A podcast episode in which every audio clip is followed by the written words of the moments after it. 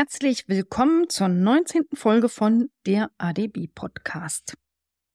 Ich bin Anke Domscheit-Berg, die digitalpolitische Sprecherin der Linksfraktion im Bundestag und erzähle euch mal wieder und zum letzten Mal vor der sogenannten Sommerpause, die nicht wirklich eine Pause ist, aus dem Maschinenraum des Bundestages. Heute geht es um den Digitalausschuss vom 6. Juli 2023. Da haben wir vier verschiedene Themen.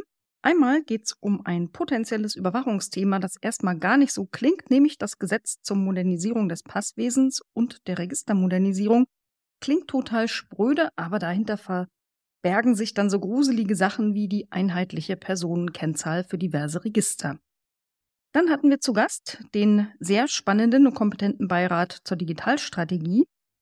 Wir hatten einen einzigen öffentlichen Tagesordnungspunkt zur Digitalstrategie des Bundesarchivs. Ich habe es natürlich für alle Punkte beantragt, aber es wurde wieder abgelehnt. Und ganz kurz zum Schluss geht es auch noch mal um das Thema Telekommunikationsinfrastruktur und wie gefährlich darin chinesische Komponenten sind. Und damit geht es gleich zu Thema 1, das Gesetz der Modernisierung des Pass-, Ausweis- und ausländerrechtlichen Dokumentenwesens. So kompliziert heißt das, zu dem auch ein Entschließungsantrag zur Registermodernisierung gehört. Hinter dieser Passmodernisierung, da steckt ein riesenbreites Themenspektrum. Das ist hauptsächlich auch im Innenausschuss verankert. Da gehe ich jetzt gar nicht auf alles ein. Da ist sowas drin wie Wegfall Kinderausweis oder Postzustellung von Ausweisdokumenten. Aber auch Sachen, die schon mehr mit digitalen Themen zu tun haben, nämlich mit dem Zugriff von Polizei, Zoll, Geheimdiensten oder anderen öffentlichen Stellen auf Meldedaten oder Ausweisdaten, inklusive zum Beispiel auch auf das biometrische Lichtbild. Und wie schon erwähnt, geht es um die Registermodernisierung. Die war übrigens schon mal Thema in einem ADB-Podcast, nämlich in der Folge 13. Wie immer für euch verlinkt in den Shownotes. Bei diesen Registern, da geht es um alle möglichen Register, die es so in der Verwaltung mit euren Daten darin gibt zum Beispiel das Melderegister, total naheliegend, das Waffenregister, das Flensburger Punkteregister. Also, ihr wisst, was ich meine. Die sind aber dezentral gespeichert und nicht miteinander verknüpft. Und parallel, wisst ihr ja, bei der Verwaltungsdigitalisierung ist es sehr, sehr schön, das sogenannte Once-Only-Prinzip nutzen zu können, also Daten, die der Staat nicht hat, ihm nicht ständig ein drölfzigstes Mal schicken zu müssen und immer wieder alles in irgendwelche Felder einzutragen, sondern wenn der eh weiß, wo ich wohne und wie viele Kinder ich habe und wie alt die sind, möge der Staat das bitte selber eintragen. Und dafür braucht es eine Verknüpfung dieser Register in irgendeiner Art und Weise. Kontrovers ist die Art und Weise, wie man das macht. Und leider hat sich schon die GroKo ihrer Zeit für das Thema Steuer-ID als einheitliche Personenkennzahl entschieden. Die hat das aber noch nicht wirklich umgesetzt und das will die Ampel jetzt nachholen. Die sind sich selber aber uneins, also nicht ganz grün, könnte man sagen, passt ganz gut bei diesem Thema. Deswegen war hier ein unfassbares Hü und Hot in der letzten Zeit. Zum Beispiel in der letzten Sitzungswoche, da wurde das Gesetz Last Minute am Mittwoch früh aufgesetzt, für den Ausschuss am gleichen Nachmittag und zwei Stunden bevor es da losging, wurde es wieder abgesetzt und auch die Debatte im Plenum wieder abgesetzt. Stattdessen wurde eine super kurzfristige Anhörung aufgesetzt im Innenausschuss, nämlich für diese Woche Montag, 3. Juli war das. Kein Spaß übrigens für Sachverständige, so in einer Woche da irgendwelche Stellungnahmen schreiben und ihre Reisepläne ändern zu müssen. Aber die Anhörung war super. Ich verlinke euch die auch in der Mediathek, wenn ihr da mal reinhören wollt. Da sind auch alle sonstigen Dokumente, Gesetzesantrag, Entschließungsantrag, irgendwelche Änderungsanträge, ist eine echt eine Riesenlatte. Die sind da auch verlinkt in diesem Bundestagslink. Da findet ihr das alles. An den Stellungnahmen von der Anhörung empfehle ich euch ganz besonders, die durchzulesen oder anzugucken von der Stiftung Datenschutz, von der Gesellschaft für Freiheitsrechte und vom Bundesbeauftragten für Datenschutz und Informationsfreiheit. In diesem Passgesetz, da sind ein paar Neuerungen drin, die sind ja durchaus von der Idee her sinnvoll, sie sind aber dann trotzdem ziemlich schlecht umgesetzt. Zum Beispiel wissen vielleicht diejenigen mit Kindern unter euch, hat man ja bis jetzt so Kinderreisepässe gehabt, die waren immer nur ein Jahr gültig. Das ist natürlich total nervig, wenn man so jedes Jahr, falls man jedes Jahr ins Ausland fahren wollen sollte, einen neuen Kinderreisepass braucht. Aber in anderen Ländern gibt es die Dinger auch gar nicht in der Form und das wird jetzt auch abgeschafft. es soll jetzt ganz normale biometrische Reisepässe für Kinder geben, die sechs Jahre formell gültig sind.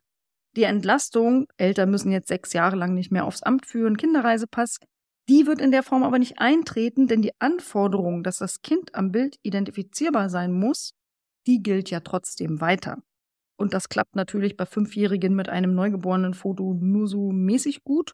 Deswegen hat man natürlich relativ bald, wenn das Kind sich irgendwie verändert, Rechtsunsicherheiten im Grenzverkehr und hängt ein bisschen vom Goodwill der Grenzbeamten ab, ob die einen jetzt nach Hause schicken mit dem Pass oder nicht. Deswegen wird man wahrscheinlich trotzdem immer relativ häufig sich das Ding erneuern lassen. Ein Problem ist aber auch, hier werden erstmalig biometrische Daten von Kindern erhoben. Und das ist schon nicht so einfach, davon mal ganz abgesehen, dass es auch nicht so easy ist, von einem Baby überhaupt ein passables biometrisches Foto machen zu lassen. Also viel Spaß für die Eltern. Das ist ein bisschen uncool in der Umsetzung. Der Direktversand der Personaldokumente, der ist natürlich toll. Das soll auch beim Amt viel Zeit sparen. Das wird am Ende aber so nicht eintreten, fürchteten zumindest die Sachverständigen, denn das soll 15 Euro Zustellgebühr kosten. Ich meine 15 fucking Euro. Das ist wirklich teuer, das werden nicht viele Leute machen. Und es war außerdem geplant, nur einen einzigen Zustellversuch zu unternehmen. Und wer schon mal einen Paketzettel im Briefkasten gefunden hat, der weiß, wie sehr man sich darüber ärgern kann. Und wenn man dann dafür noch 15 Euro bezahlt hat, nicht lustig. Außerdem gibt es einen massiven Beratungsaufwand im Amt um das Ganze drumherum. Das heißt, die haben mehr Zeit pro Ausweis, aber wahrscheinlich nicht besonders viel Entlastung, weil dieses halb gute Angebot wahrscheinlich doch nicht so viele Leute annehmen. Eine andere Neuerung, die da geplant ist, ist, dass es den elektronischen Personalausweis, also mit so einer EID da drin, schon für ab 13 Jahre geben soll und nicht erst ab 16. Das hat auch Risiken, weil Kinder natürlich nicht so wahnsinnig drüber nachdenken, was das bedeutet, wenn sie irgendwo da gefragt werden nach ihrem Ausweis und dann lassen die den so einlesen, um Zugriff für bestimmte Plattformen zu kriegen, dass das lebenslange Folgen für sie haben kann, dass das wahrscheinlich ausgenutzt wird von Anbietern auf Plattformen und zu einer Überidentifizierung führt, dass am Ende schon für Kinder Profile im Internet gebildet werden können, daran denken die ja nicht. Und möglicherweise denken auch nicht die Eltern immer dran. Insofern finde ich das schon auch ein bisschen schwierig. Besonders heftig kritisiert wurde aber auch in der Anhörung, dass Polizeien bei Personenkontrollen die Daten aus den Ausweisdokumenten auslesen und auch noch speichern dürfen. Speichern hat mit dem Zweck der Identitätsprüfung aber gar nichts mehr zu tun. Und natürlich hat man null Transparenz darüber, was mit den Daten dann später passiert. Also ehrlich gesagt, ne, so analoge Verkehrskontrolle, wenn da so einer auf euren Führerschein guckt, da macht ja auch keiner mal ein Handyfoto und steckt sich's irgendwo hin. Also genauso sollte das bei der Kontrolle von digital ausgelesenen Ausweisdokumenten sein. Da gehört sich auch einfach nichts gespeichert. Die Bundesregierung, die wollte sogar diese Befugnis, Ausweisdokumente automatisiert auszulesen, auf sämtliche öffentlichen Stellen ausweiten. Das ist natürlich eigentlich völlig überflüssig, wenn man dieses Once-Only-Prinzip über die Registermodernisierung umsetzt. Dann können die auf anderen Wegen Daten austauschen. Und deswegen hat auch der Vertreter des BFDI in der Anhörung gesagt, dass es absolut nicht verhältnismäßig geht, echt gar nicht. Außerdem sollte der automatisierte Abruf der Daten von Meldestellen durch Polizeien und Geheimdienste und so weiter massiv erleichtert werden. Das brachte natürlich jede Menge Kritik, unter anderem von Dittmann von der Gesellschaft für Freiheitsrechte, der hat also nochmal klar gemacht, flächendeckende Überwachung muss eingeschränkt und nicht ausgebaut werden. Eine Gefahr, die er da gesehen hätte. Und er hat auch gesagt, wenn jetzt in demnächst Überwachungsgesamtrechnung kommt, dann würde in der Einzelbewertung dieses Passgesetz wahrscheinlich im Highscore einen der vorderen Plätze einnehmen. Mehrere Sachverständige haben in der Anhörung auch vor der Gefahr des Aufbaus von Schattendatenbanken durch intransparente Speicherung von solchen personenbezogenen Daten gewarnt.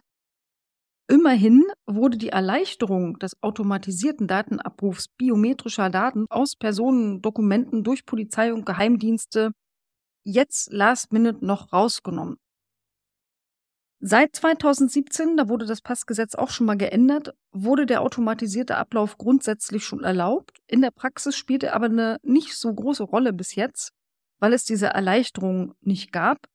Und Die ist jetzt last minute rausgeflogen, immerhin. Das übrigens herauszufinden, was jetzt genau drin ist und was draußen, das hat mich echt anderthalb Tage gekostet. Ich habe mehrfach mit dem BMI kommuniziert, ich habe mit Vertretern unterschiedlicher Parteien kommuniziert, mit dem Innenausschuss kommuniziert. Also so viel zu Last-Minute-Gesetzesänderungen und alles komplett durchsichtig. Naja, zurück zum Digitalausschuss. Da gab es in der Debatte unter anderem von mir die Frage, welche Änderungen hat es denn Last Minute überhaupt noch so gegeben am Gesetzentwurf?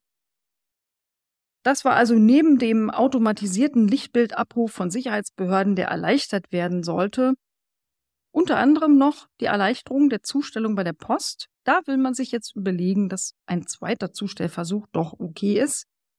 Finde ich es No-Brainer, weil sonst macht das ja am Ende keiner. Ich habe dann auch wissen wollen, wie will man denn die Bildung von Schattendatenbanken verhindern? In dem Moment, wo man da Zeug runterspeichern kann, werden es bestimmte PolizistInnen wahrscheinlich auch tun und die Geheimdienste sowieso. Im BMI war man sich da im Ausschuss sicher, mit dem Wegfall des automatisierten Bildabrufs durch Sicherheitsbehörden gäbe es das Risiko ja nicht mehr. Aber wie ich ja nach langer Recherche herausgefunden habe, ist der automatisierte Abruf ja immer noch möglich. Er soll halt nur nicht erleichtert werden. Außerdem gab es die Frage, was denn jetzt mit diesem Datenschutz-Cockpit ist. Da gab es die Vorstellung, wurde auch in der Anhörung thematisiert, dass in dem Datenschutz-Cockpit, wo also Bürgerinnen und Bürger nachgucken können sollen, auf welche Daten irgendwelche Behörden zugegriffen haben, wenn sie nicht in der Schattendatenbank liegen, da fährt man natürlich nichts. Ähm, da war die Vermutung, dass dort halt Daten liegen, dass ich also da zum Beispiel sehen kann, Amt XYZ hat von Anke Domscheit-Berg das Geburtsdatum so und so abgerufen. Aber da wurde uns erklärt, nee, nee, da liegen gar keine Daten. Da erfolgt nur der Abruf und eine Anzeige, aber von Daten, die auf ihren eigentlichen Herkunftsregistern liegen bleiben. Das heißt, die können dort auch nicht aus dem Datenschutzcockpit von irgendeinem Hacker rausgeklaut werden, weil die sind da einfach nie. Das nächste große Thema war die Registermodernisierung. Und da ist tatsächlich das Hauptissue, dass die Steuer-ID ein einheitliches Personenkennzeichen werden soll. In 51 Registern vom Bund und von Ländern soll dieses einheitliche Personenkennzeichen künftig enthalten sein. Perspektivisch sollen das sogar noch mehr werden. Das Problem daran ist, dass diese Daten in den jeweiligen Registern dann eindeutig einer einzelnen Person zuordnenbar sind. Und man kann sie dann im Prinzip per Knopfdruck auch mit allen möglichen anderen Daten verknüpfen, die den gleichen Identifier haben. Das ist ein absolut unverhältnismäßiger Eingriff in die informationelle Selbstbestimmung, ein Grundrecht, und vor allem birgt es die Gefahr einer Profilbildung. Das passiert im Idealfall ja nicht, weil die dezentralen Register sind ja immer noch dezentral, also ein gewisser Schutz ist es schon. Aber es kann trotzdem Datenabfluss geben durch irgendwelche externen kriminellen Hacker. Es kann missbräuchliche Datenabrufe Abrufe durch Behördenmitarbeiter geben. Ihr erinnert euch an den NSU-Skandal, wo PolizistInnen offenbar Daten abgezogen haben. Also das ist ein existierendes Risiko. Aber es kann natürlich auch Datenabruf durch Geheimdienste geben. Und es können entweder Befreundete sein, die eigenen sein oder feindliche sein. Die kommen da alle dafür in Frage.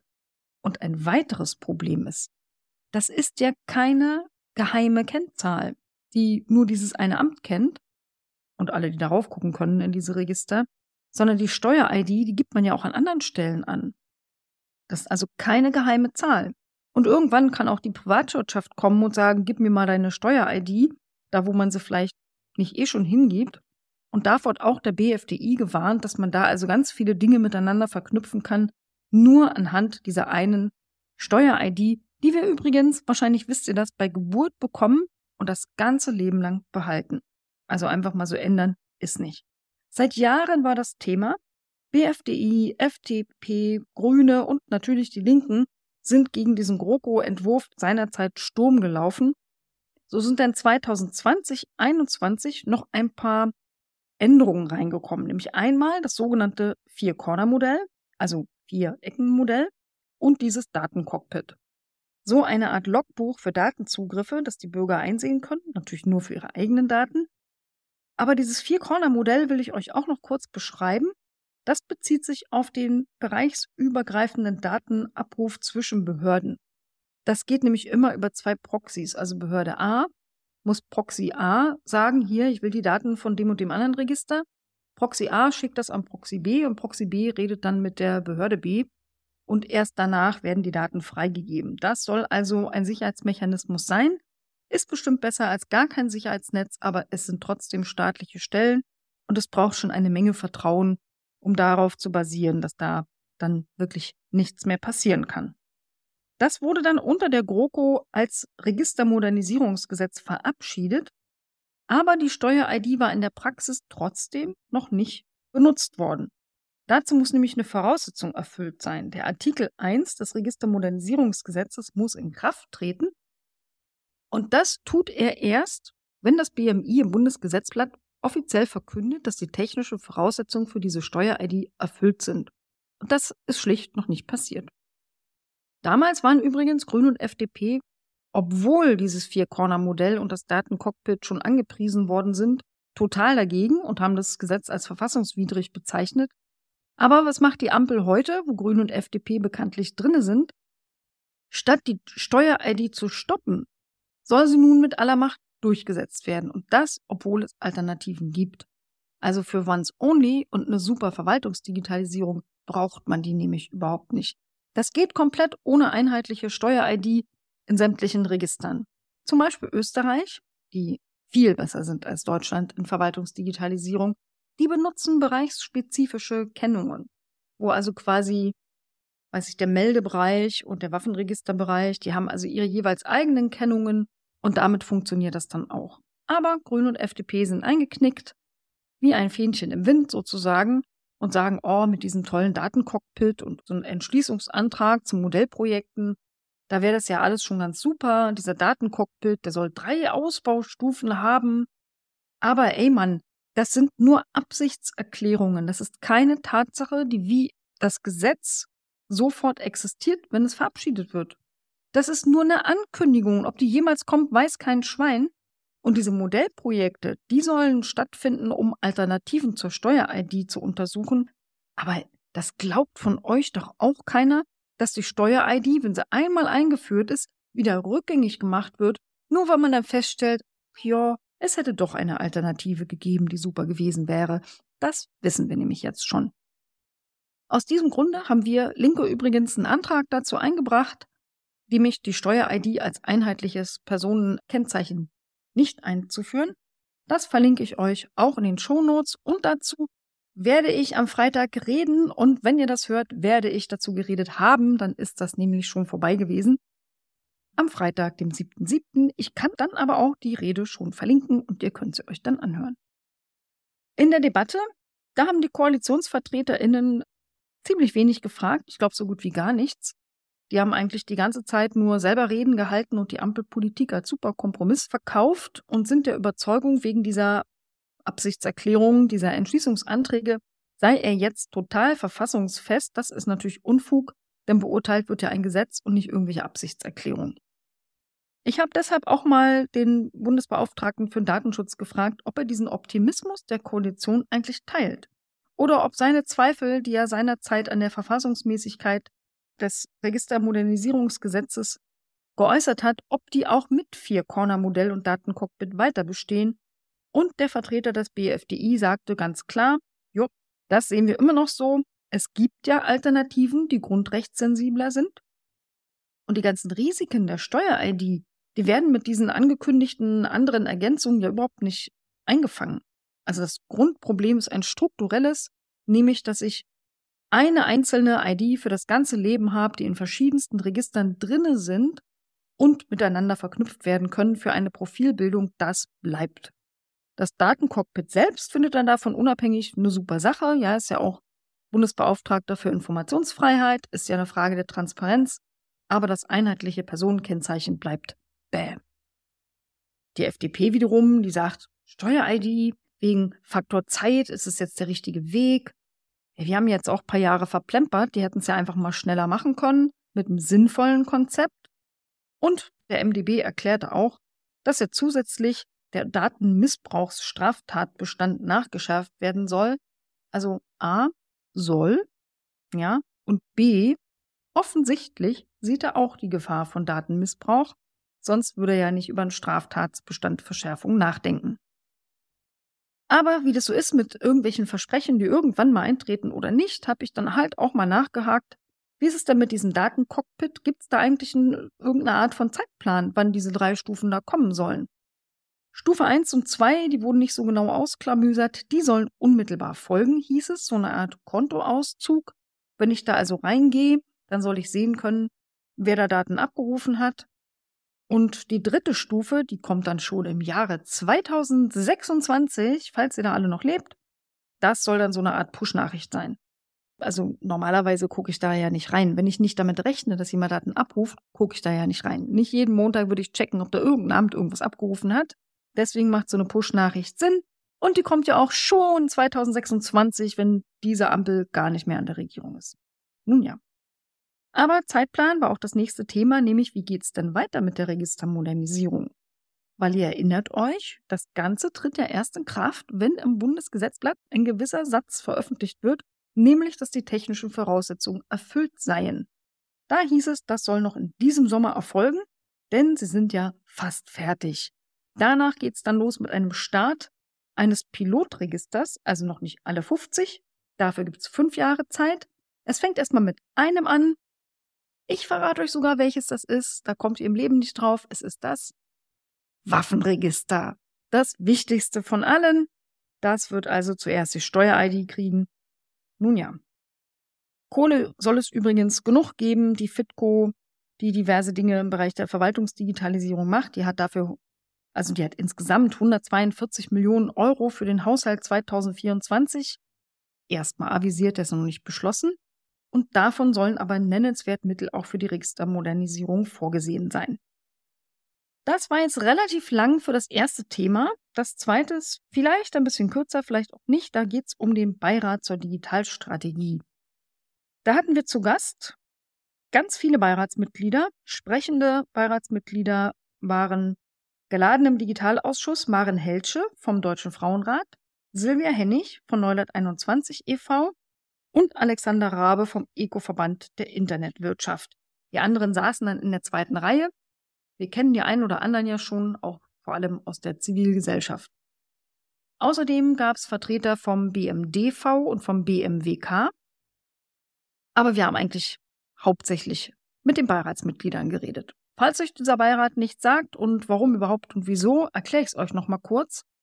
Ende August 2022 hat die Bundesregierung ja ihre Digitalstrategie veröffentlicht, siehe Shownotes, und hat da also diverse Ziele verankert zum Infrastrukturausbau, ja, wie viele Haushalte Glasfaser bis wann kriegen sollen, zu digitalen Identitäten, zu elektronischen Patientenakten, E-Rezepten und so weiter und so fort hat drei große Hebelprojekte definiert, unter anderem Standards und Ausbauinfrastruktur, aber auch 18 Leuchtturmprojekte. Und sie hat sich einen Beirat gegeben, der heißt Beirat zur Digitalstrategie, soll das qualitative Monitoring der Digitalstrategie machen und hat 19 Mitglieder aus Wirtschaft, Wissenschaft und Zivilgesellschaft, soll aber sich ausschließlich diese 18 Leuchtturmprojekte angucken. Dazu trifft er sich zehnmal im Jahr da kommen dann jeweils zwei von diesen Leuchtturmprojekten dran. Und man ist dann so als einzelnes Beiratsmitglied Pate oder Patin für mehrere dieser Projekte, derer man sich dann persönlich etwas ausführlicher annimmt. Und so hat dann auch jedes Projekt mehrere PartInnen.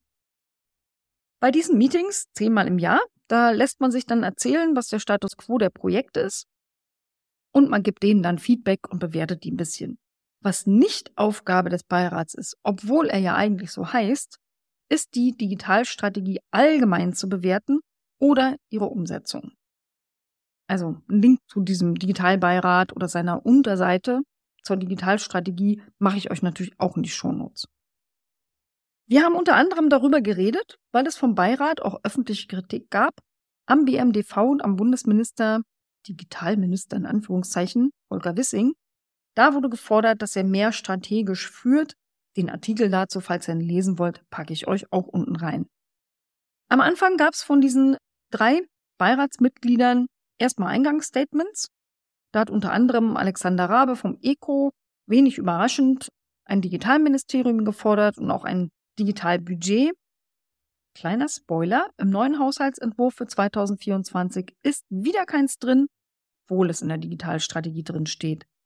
Da muss wohl Volker Wissing mit seinem Parteikollegen Christian Lindner noch mal ein Bierchen trinken gehen. Vielleicht klappt es dann ein bisschen besser mit dem Geld.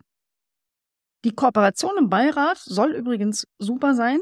Wissenschaft, Wirtschaft, Zivilgesellschaft kommen miteinander da sehr gut klar. Ich kenne etliche von denen, die sind wirklich super kompetent. Alle gemeinsam haben in ihren Eingangsstatements aber auch sehr, sehr viel kritisches Meta-Feedback gegeben. Also auch Maren Helsche und Silvia Hennig.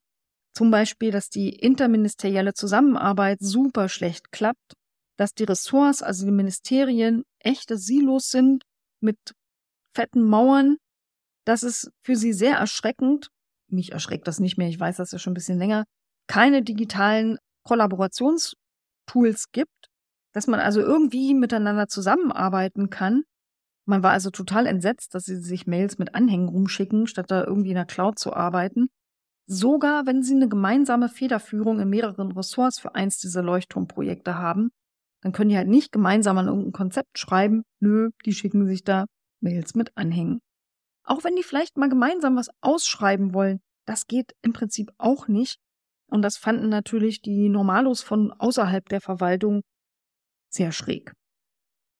Das ist am Ende, haben sie auch klar gesagt, nicht bloß eine Digitalisierungsfrage, es ist auch eine Frage der Organisationsentwicklung, die ist da offensichtlich überfällig. Dass da Fragen klug beantwortet werden, welche Strukturen hat man dafür eigentlich? Wer hat Verantwortung für was? Wer räumt die Hürden aus dem Weg? Oder macht es halt gerade nicht? Ne? Die Arbeitsebene, die sehr fleißig und motiviert sein soll in den meisten Fällen, die wird nicht überall ausreichend von der Top-Ebene unterstützt. Und die Hierarchie wird total zur Bremse. Wir haben da absurde Sachen gehört. Also stellt euch mal vor, Leuchtturmprojekt, zwei Ministerien beteiligt. Dann hast du da vielleicht in einem Ministerium einen auf der Ebene A, der dafür zuständig ist, in einem anderen Ministerium einen auf der Ebene B. Und dann darf A B nicht anrufen, wenn B höher ist. Da muss man also irgendwie den eigenen Chef beauftragen, den dann anzurufen. Die Arbeitsebene darf nicht direkt miteinander reden, nur weil die Hierarchie ein bisschen anders komplett bekloppt. Also wirklich irre. Nun ja. Was aber auch generell kritisiert worden ist, war der Fokus nur auf die Leuchtturmprojekte. Das reicht halt nicht. Man muss eine Strategie ganzheitlich betrachten. Allgemein fehlt aber nicht nur in diesem Beirat, weil die den Auftrag ja nicht haben, sondern auch in der ganzen Bundesregierung der übergreifende Blick. Also zum Beispiel zu überlegen, in welcher Art und Weise müssen Länder und Kommunen einbezogen werden. Was gibt's für Schnittstellen zu der Europäischen Union? Was gibt's zwischen den Ressorts für Beziehungen miteinander? Also das macht der Beirat halt nicht, weil er den Auftrag nicht hat. Der kriegt es nur indirekt mit. Es macht halt aber auch sonst niemand. Es gibt keine sinnvolle zentrale Steuerung. Inzwischen haben die schon, Halbzeit ist ja rum, 50 Prozent der Leuchtturmprojekte begutachtet und haben den Eindruck, dass die meisten davon mit den gleichen Problemen zu kämpfen haben. Und jedes Mal erfinden sie das Rad von vorn. Keine Synergien werden genutzt, viele Redundanzen finden statt, es wird massiv Arbeitszeit verschwendet, obwohl sie gleichzeitig ausgebremst werden durch den Fachkräftemangel und man dieses Problem durch Synergien einfach mal reduzieren könnte. Dieser mangelnde Gesamtblick ist vor allem ein Problem bei allen Themen, die irgendwie mit Daten zu tun haben. Also das, da funktioniert es dann halt mit der Umsetzung nicht. Da wurden uns drei Beispiele genannt, also drei Leuchtturmprojekte. Zum einen die nationale Bildungsplattform. Da sind ja bekanntlich die Länder zuständig für die Bildung, aber die wurden viel zu wenig einbezogen. Jetzt sind sie kritisch bis ablehnend und es ist ja auch völlig auf der Hand liegend, dass bei so einer Plattform die Kooperation mit Bildungsträgern essentiell ist, aber man hat die leider total vernachlässigt. Ich verlinke euch mal da diesen Feedback-Bereich aus dem Beirat zu dieser nationalen Bildungsplattform in den Shownotes. Geld hat die massenhaft, ja. Ausnahmsweise scheitert es da überhaupt nicht an Geld, die haben eher zu viel. Die haben 600 Millionen Euro, sind fett ausgestattet das wurde aber übrigens als Ungleichgewicht bei der Finanzierung auch bemängelt. Und es ist trotzdem das Leuchtturmprojekt mit dem größten Bauchweh. Also Geld alleine löst das Problem halt auch nicht. Zweites Beispiel war die sogenannte Mobilität. Eigentlich ein Vorzeigeprojekt des Digitalministers, der ist ja auch Verkehrsminister, deswegen Mobilitätsdaten. Diese Daten, sehr viele ÖPNV-Daten, aber dafür fehlen halt die Standards, einheitliche Standards, und die Kommunen sind total alleingelassen. Und dann überrascht es halt nicht, wenn die Daten ausbleiben und das Ding nicht so der Brüller ist, wie ihn sich Volker Wissing nachts erträumt hat. Auch dazu verlinke ich euch natürlich die entsprechende Beiratsseite. Und dann gibt's noch als dritte Plattform die Umweltinfo. Genau das gleiche Problem, kein Konzept, wie man kommunale Daten da reinkriegt. Und dann kommen da halt auch wenig kommunale Daten rein. Die Strategie selber wurde uns gesagt, ne? eigentlich sollen sie die ja nicht angucken, machen sie natürlich trotzdem. Die hat etliche positive Elemente. Zum Beispiel sind da auch Themen wie Diversity, auch Gender Diversity verankert. Aber jetzt, wo die sich die konkreten Leuchtturmprojekte angucken, stellen sie fest, dass da dann in der Praxis einfach gar keine Rolle mehr spielt. Und das dann natürlich blöd. Ja, und nach dieser Intro sind wir dann gemeinsam in die Debatte eingestiegen. Ich wollte zum Beispiel wissen, wie sieht's denn aus mit der Transparenz? Das sind ja total interessante Informationen. Wenn die bei jedem einzelnen dieser Meetings zum Beispiel eine Bewertung des Beirats erstellen, aber auch vorher mit so einer Art Standardfragebogen so einen strukturierten Input von Leuchtturmprojekten bekommen und das sollen wohl immer so 10 bis 20 Seiten sein. Das klingt schon echt geil. Diese Infos hätte ich auch gerne, wahrscheinlich auch die eine oder andere Person in der Zivilgesellschaft. Ich habe gefragt, kann man daran kommen? Der Beirat sagte, ja, gerne, von uns aus, alles öffentlich. Bis jetzt gibt's nur drei Bullets, in Antworten für Social Media und die Webseite. Es gibt eine längere Fassung für das Ministerium selber. Da schaltete sich dann eine Person aus dem BMDV ein und hat gesagt, es ist doch alles total online und kann man da finden. Das stimmt aber eben nur für diese High-Level-Zusammenfassung und nicht für die Detailinformationen, von denen ich gesprochen habe.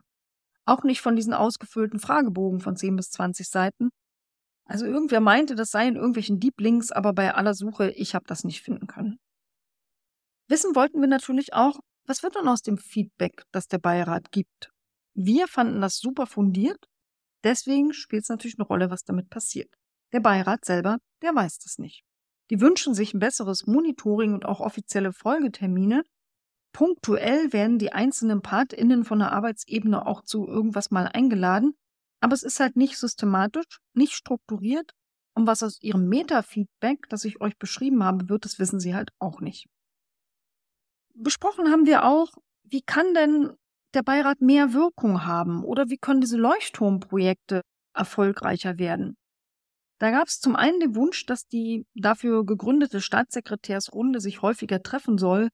Und jetzt haltet euch fest, wisst ihr, wie oft die sich getroffen haben? Nicht einmal im Monat oder so, auch nicht alle halbe Jahre, die haben sich exakt ein einziges Mal bis jetzt getroffen. Ich konnte es nicht glauben. Also das ist schon wirklich ziemlich peinlich. Eine Staatssekretärsrunde für die Umsetzung der Digitalstrategie, die sich in zwei Jahren genau einmal getroffen hat. Nun ja. Dann haben sie auch gesagt, Arbeitsebene muss durch die Leadership-Ebene besser unterstützt werden. Es braucht eine bessere Steuerung und auch Minister Wissing sollte mehr Verantwortung übernehmen auch der hatte erst zweimal Kontakt zum Beirat, einmal beim Auftakt und dann gerade letzte Woche, vielleicht zufällig vor dem erscheinenden Bundestag, könnte eventuell einen Zusammenhang geben. Und dann wünscht sich der Beirat natürlich, dass er eine Gesamtsicht haben darf, ganz offiziell. Dafür ist ja wieder Raum vorgesehen, aber sie fragen sich auch, woher sie dafür die Zeit nehmen sollten. Das ist ja jetzt eh schon alles ehrenamtlich, also nicht so einfach manche Fragen haben sie halt immer wieder und man hat auch rausgehört, dass sie so langsam davon ein bisschen genervt sind. Zum Beispiel bei jedem Leuchtturmprojekt kommt immer wieder die Frage nach den Standards. Immer wieder ein Thema. Gibt es überhaupt welche? Wer entwickelt sie? Werden sie eingehalten? Wer sorgt dafür? Es gibt auch immer wieder die Frage nach Open Data.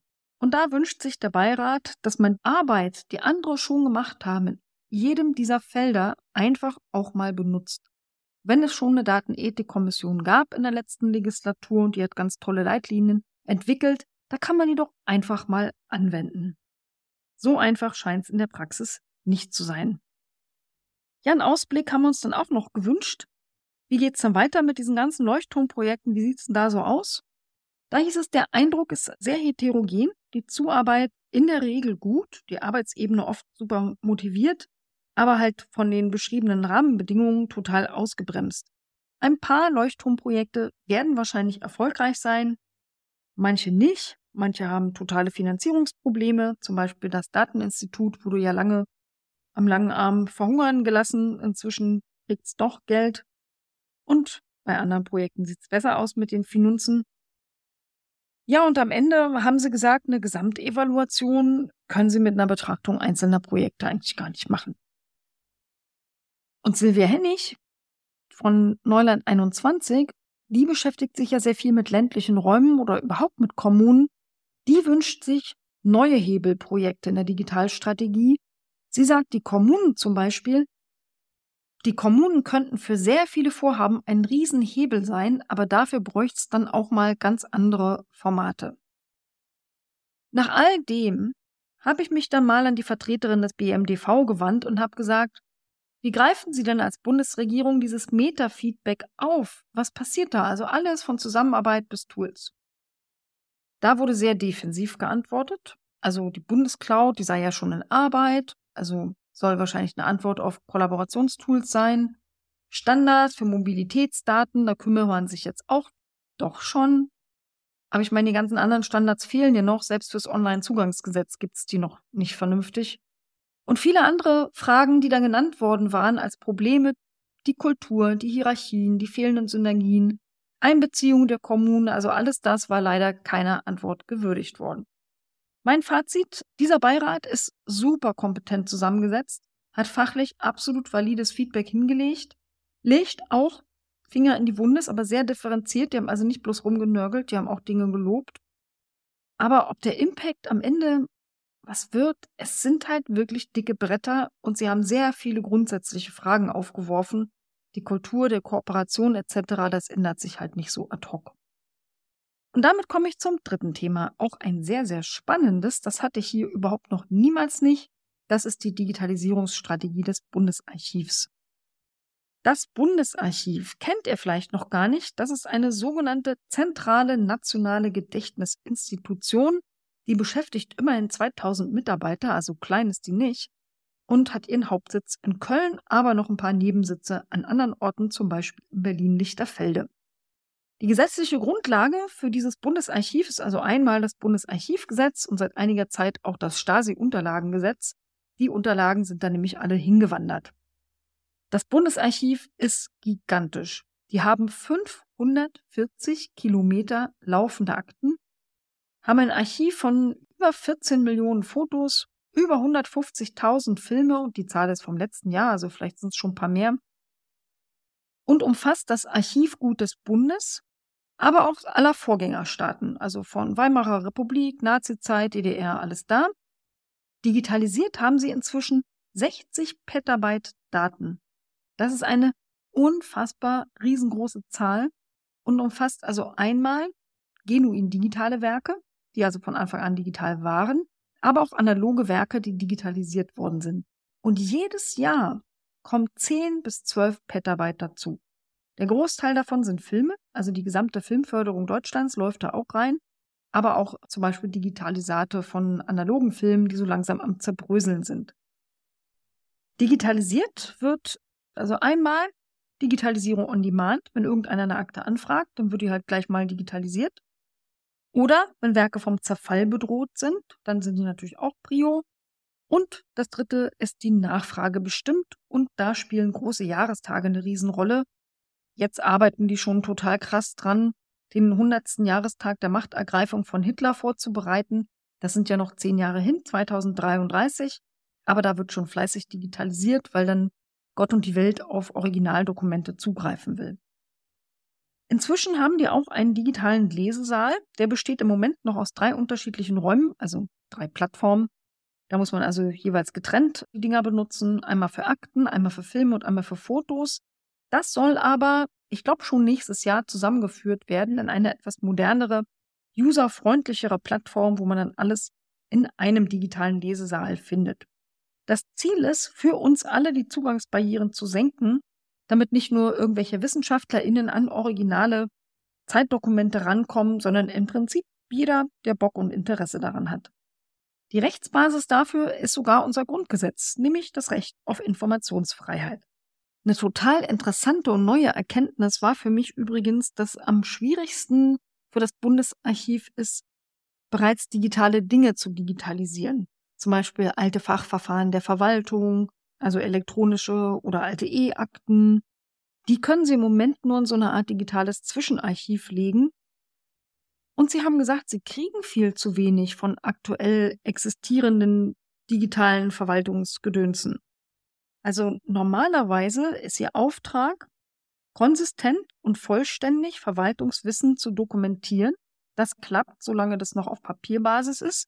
Deswegen wissen wir übrigens so viel über die Nazizeit. Die haben das auch schon sehr ordentlich gemacht.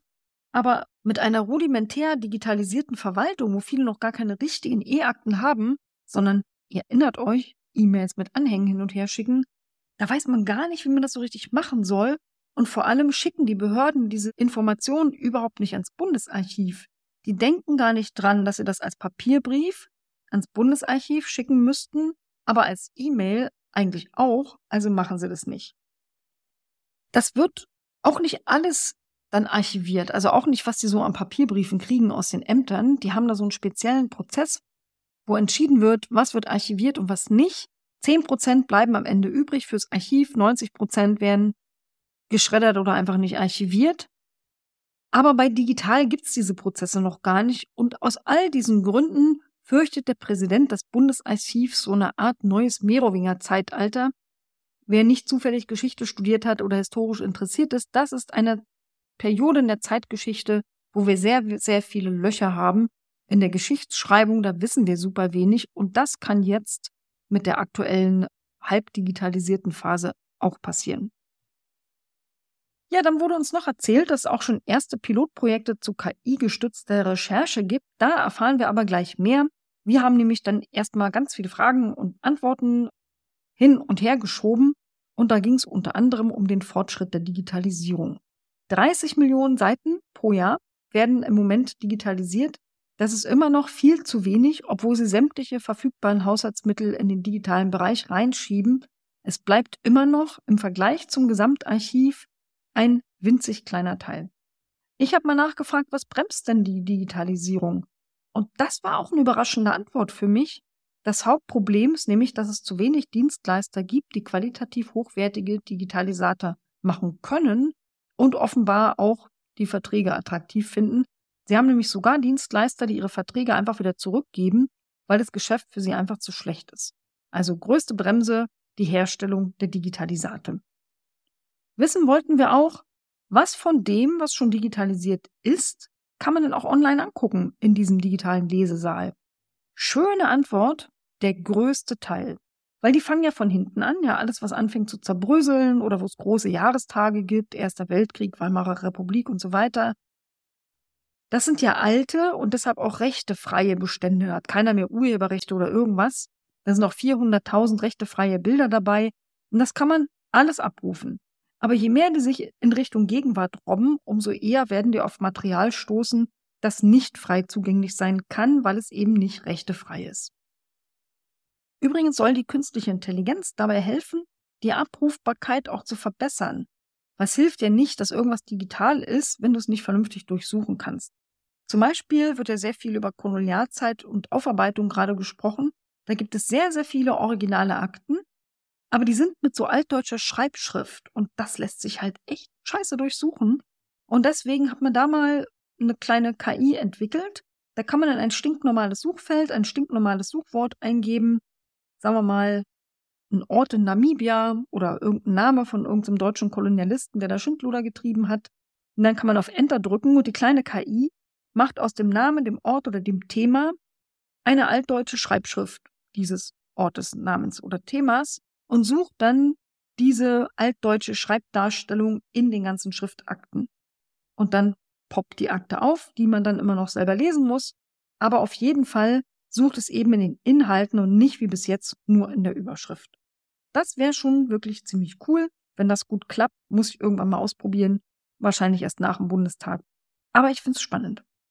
Auch der Download von Akten ist übrigens möglich. Man muss dann also nicht mehr ins Archiv nach Koblenz oder Lichterfelde fahren. Man klickt einfach Download und guckt sich auf dem Sofa zu Hause an. Dann habe ich mich aus ganz persönlichen Gründen dafür interessiert, ob man für die Inhalte, bei denen man sich ausweisen muss, solche gibt es nämlich auch, wo man also eine Identifizierung braucht, ob man da den elektronischen Personalausweis nutzen kann. Ich habe nämlich vor zwei, drei Jahren dort mal nachgucken wollen, habe also den Namen meines Opas da im Bundesarchiv eingegeben und da poppte ein Suchergebnis bei den SS-Personalakten auf, was natürlich zum Heben von Augenbrauen bei mir geführt hat, weil ich noch nie davon gehört habe, dass mein Opa irgendwas mit der SS zu tun hatte. Und ich möchte schon gerne wissen, hatte er eine eigene Personalakte aus, war der Mitglied bei der SS? Oder aber ist er irgendwo in der Fußnote erwähnt aus kein, keine Ahnung warum. Würde ich gerne wissen, ging da aber nur in persönliche Erscheinung und es war gerade Anfang von Corona, fiel also aus, leider bis heute. Aber wenn ich das auch auf dem Sofa machen kann, mit meinem elektronischen Personalausweis, wäre das super geil. Möchte schon gern wissen, was Opa so getrieben hat. Nun ja. Ich habe noch eine andere Frage gestellt. Und zwar konnte man den Medien entnehmen, dass der Bundesrechnungshof auch am Bundesarchiv rumgemeckert hat, nämlich weil die Filmdigitalisierung zu langsam geht und viele alte Filme in Verfallsgefahr sind, also Zerbröselgefahr. Und damals wollte sich die Kulturbeauftragte des Kanzleramts mal einen Überblick verschaffen und ich wollte wissen, ob es denn inzwischen diesen Überblick gibt. Ist ja schon ein bisschen her, dieser Artikel. Nein, den gibt es leider immer noch nicht. Man arbeitet dran. Aktuell würden ungefähr 100 Filmtitel im Monat digitalisiert. Ich kann das nicht vernünftig ins Verhältnis setzen, aber es kommt mir sehr wenig vor. Und Vorletzte Frage, die da noch eine Rolle spielte, war das Thema Urheberrecht. Da gab es ja eine Reform, Urheberrechtsreform, ihr erinnert euch alle dunkel, die sollte auch den Zugang zu verwaisten Werken durch Archive erleichtern. Und da ist jetzt gerade im Juni diesen Jahres eine Verordnung in Kraft getreten, die nicht verfügbare Werkeverordnung für solche verwaisten Werke, wo man also die Urheber gar nicht weiß und kennt. Die sollen über spezielle Regeln für Archive eben leichter zugänglich gemacht werden. Und ich wollte wissen, funktioniert das auch? Im Prinzip ja, hieß es, gerade bei verwaisten Werken hätte man super große Fortschritte gemacht, man könnte sie jetzt leichter wieder in Nutzung bringen und die ersten 2000 Filme, für die das zutrifft, die hätte man jetzt auch schon erfasst. Ein letztes Thema war, was ist denn mit den Säcken mit den berühmten geschredderten Stasi-Schnipseln? Habt ihr garantiert alle schon mal irgendwo in der Doku über die DDR gesehen? Da hat die Stasi Last Minute ja die sämtlichen Stasi-Akten rumgeschreddert und seitdem versuchte das Bundesarchiv, die irgendwie zusammenzupuzzeln und herauszufinden, was da drin steht. Da wollten wir den Status wissen. Da gab es ja auch schon Kritik vom Bundesrechnungshof, dass unendlich viel Kohle reingewandert ist, glaube ich, ein Prozent sind zusammengepuzzelt worden. Also die Ergebnisse sind maximal unbefriedigend. Es ist aber auch keine einfache Aufgabe und die meisten Jahre hat es ja eine gute KI für sowas noch gar nicht gegeben. Deswegen wird das aktuelle Projekt mit Fraunhofer auch endgültig beendet, eine neue Ausschreibung geplant und das wird wahrscheinlich hinauslaufen auf ein Forschungsprojekt mit einem KI-gestützten Verfahren, für das am Ende dann auch neue Maschinen entwickelt werden. Mein Fazit zum Bundesarchiv, es war wahnsinnig spannend. Ich will unbedingt das Hauptbundesarchiv in Koblenz mal besuchen. Guck mir ja gerne Behörden so mal auch von innen an. Und ich werde selbstverständlich mit dem digitalen Personalausweis im digitalen Lesesaal die Akte meines Opas suchen. Übrigens, Side Note, der russische Geheimdienst hat auch eine Akte über meinen Opa, habe ich durch Nachfrage erfahren. Der rückt sie aber nur raus gegen eine Ausweiskopie von meinem Ausweis. Meine Bereitschaft, dem russischen Geheimdienst eine Kopie meines Ausweises zu geben, ist exakt null. Also, was die über Opi haben, werde ich nie erfahren. Letztes Thema, das ist jetzt auch relativ kurz, ist die Überprüfung der Telekommunikationsinfrastruktur, Stichwort chinesische Bauteile im 5G-Netz. Da geht es im Grunde darum, welche Produkte in deutschen Netzen, die sich an kritischen Stellen befinden, stammen von vertrauenswürdigen und welche von nicht vertrauenswürdigen Anbietern und wie soll man mit den nicht vertrauenswürdigen umgehen. Die Basis dafür ist das IT-Sicherheitsgesetz und da der Paragraph 9b, nachdem eine sogenannte Ex-Post-Prüfung gerade vorgenommen wird, ob nämlich bereits verbaute Technik, deshalb Ex-Post nachträglich, irgendwelche Sicherheitsrisiken darstellt, und zwar im 5G-Netz. China steht natürlich nicht im IT-Sicherheitsgesetz, aber im Prinzip ist es eine Lex China. Die sind im Fokus. Es geht also vor allem um Huawei und um ZTE, einen kleineren Hersteller. Das Thema hatten wir auch schon mal. Treue HörerInnen werden sich erinnern, das war der Podcast Nummer 11 vom 13. März in den Shownotes verlinkt. Seit März gab es ein paar Neuigkeiten, nämlich die Europäische Kommission. Die hat Huawei und ZTE ganz klipp und klar als Sicherheitsrisiko bezeichnet und die Verwendung von deren Produkten im eigenen Bereich verboten. Also in den kommenden Gebäuden, ja, da hängt dann kein Huawei-Router mehr irgendwo rum. Und auch die Endgeräte dürfen für Diensthandys und sowas nicht von diesen Unternehmen stammen. Auch andere Länder, Schweden, Portugal, Italien, Großbritannien, haben Huawei aus ihren Netzen bereits verbannt. Aber die haben zum Teil jahrelange Übergangsfristen, um nicht unnötig Kosten zu verursachen. In der Bundesregierung gibt es auch da ein bisschen Zoff in der Ampel, denn BMI und Auswärtiges Amt sind für einen ganz harten Kurs gegen Huawei und Co., während das BMDV da eher Vorbehalte hat, weil das natürlich einen Konflikt gibt mit den Ausbauzielen der Mobilfunknetze. Wenn man da was ausbaut, na, dann hat man ja eher ein Funkloch. So. Fun funktioniert jedenfalls nicht mehr so gut. Und die Fachkräfte, die das machen sollen mit dem Ausbauen, die können natürlich nicht irgendwo ein Funkloch schließen in der gleichen Zeit. Im März hat es damals geheißen im Digitalausschuss, dass bis Ende April die abgefragten Daten von den Telekom-Unternehmen kommen sollen und dass bis zur Sommerpause die Auswertung im Prinzip fertig sein soll. Deswegen haben wir das ja jetzt direkt vor der Sommerpause aufgesetzt. Den Rest kann ich abkürzen. Die Sachverhaltsermittlung läuft nämlich immer noch. Sie haben immer noch nicht alle Infos von den Unternehmen. Sie wollen bis Ende August auswerten. Das dauert also noch eine Weile haben uns aber verraten, dass diese neue Entscheidung der Europäischen Kommission ihre Entscheidung der Bundesregierung beeinflussen wird. Das BMI, das wird dann irgendwann Ende August eine sogenannte sicherheitspolitische Prognoseentscheidung treffen, sich dann mit den anderen Ressorts abstimmen. Dabei werden Komponenten, die da so abgefragt worden sind von den Telekom-Unternehmen, also was die wo verbaut haben, nicht pauschal einsortiert als Komponente A ist sicher, Komponente B ist unsicher, sondern es wird jeweils geguckt, wo in der Infrastruktur sind sie für welche Aufgabe eingesetzt. Das geht bis hin zur Geografie. Also die gleiche Komponente, die in Berlin Mitte sicherheitskritisch ist, ist es in der Prignitz halt nicht, weil da ist ein bisschen scheißegal, wenn die eine abschaltet. Sehen die Prignitzer anders? Ich weiß.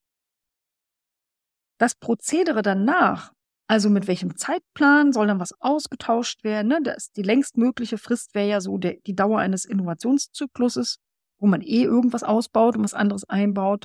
Das ist dann wenig Zusatzaufwand. Das ist dann so Pi mal Daumen zwischen drei und fünf Jahre. Da wurde klar gesagt, dass die längst mögliche Frist, es ist durchaus möglich, dass es auch nennenswert kürzer ist. Klargestellt wurde auch, dass es keinerlei Entschädigungsanspruch gibt.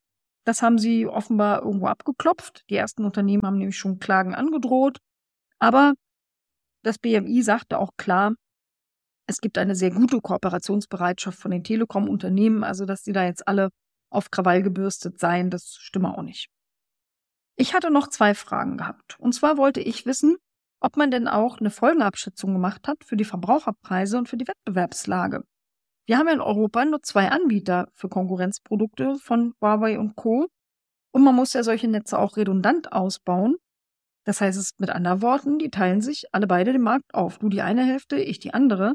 Gleichzeitig, wenn mehrere Länder alle Huawei-Produkte rausschmeißen, kaufen die ja alle gleichzeitig neues Zeug von genau diesen beiden Anbietern, was dann am Ende die Wettbewerbslage so verzerrt, weil die ja im Prinzip ein Oligopol haben, wo sie Preise bestimmen können. Und das hat mich dann schon interessiert. Ja, den Hinweis haben sie mitgenommen, da haben sie bis jetzt noch nicht so dran gedacht. Aber vom BMWK hieß es, es gibt ja auch noch andere Anbieter außerhalb Europas, zum Beispiel aus Japan, die ja trotzdem vertrauenswürdig sind. Also ganz so mit den zwei Anbietern soll das wohl nicht stimmen. Ich kenne das anders, aber ich lasse mich da gerne überraschen. Wissen wollte ich, wie eigentlich die Europäische Kommission auf ihre schräge Sofortentscheidung gekommen ist. Das wollte das BMI auch von der Kommission wissen, hat aber bis heute keine Antwort gekriegt. Und das war's zu China in unseren Mobilfunknetzen und zur letzten Ausgabe vor der Sommerpause von der ADB Podcast. Ich habe keine speziellen Terminhinweise diesmal für euch. Ich wünsche euch einen großartigen Sommer. Bleibt gesund. Abonniert trotzdem den Podcast, falls ihr das noch nicht gemacht habt. Und wie immer freue ich mich über jede beliebige Art von Feedback mit dem Hashtag der ADB Podcast auf allen Wegen, die ihr mich erreichen könnt. Und welche das sind, seht ihr ebenfalls in den Shownotes. Bis dann und bis September.